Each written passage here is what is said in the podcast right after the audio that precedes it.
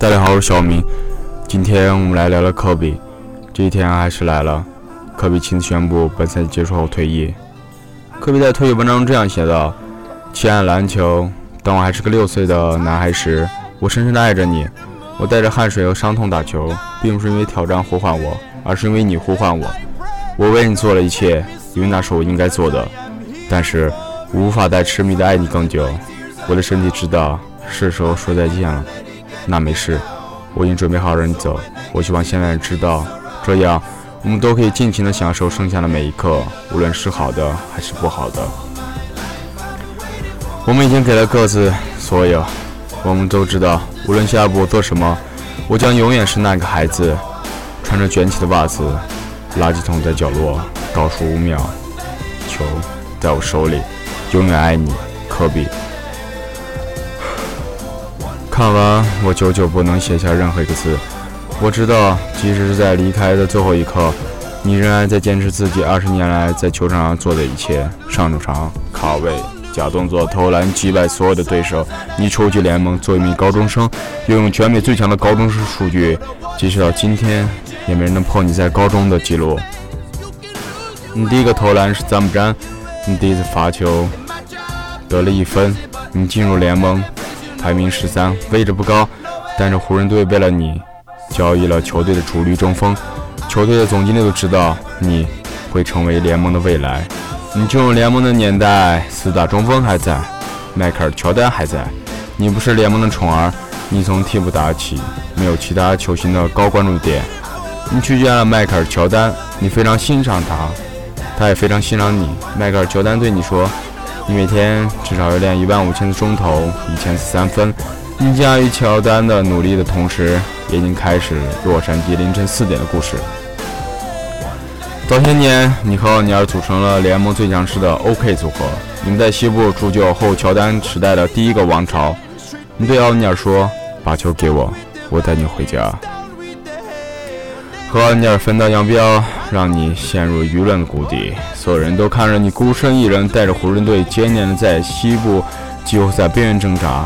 你没有绝望，你拉着队友一边骂一边打比赛。你愤怒的出手，对猛龙拿下八十一分。你强势的征服对手，对小牛三节拿下六十二分。你四次单月场均四十加，所有的主教练都以能把你得分限制在四十分以下而感到光荣。那几年，你是联盟最强的得分手，你一次又一次的击败那些号称科比终结的对手。生涯最后几年，你被伤病困扰，只是想给湖人带来更好的战绩。你过度使用自己，你却忘了你的身体不再年轻。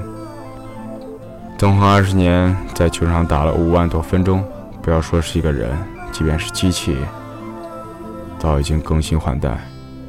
年轻时，你张狂天下，唯我独尊，不喜欢布伦的奥尼尔；年少年老时，你也为自己的过去后悔。但是你在这其中所有的一切，都是在鼓励我们。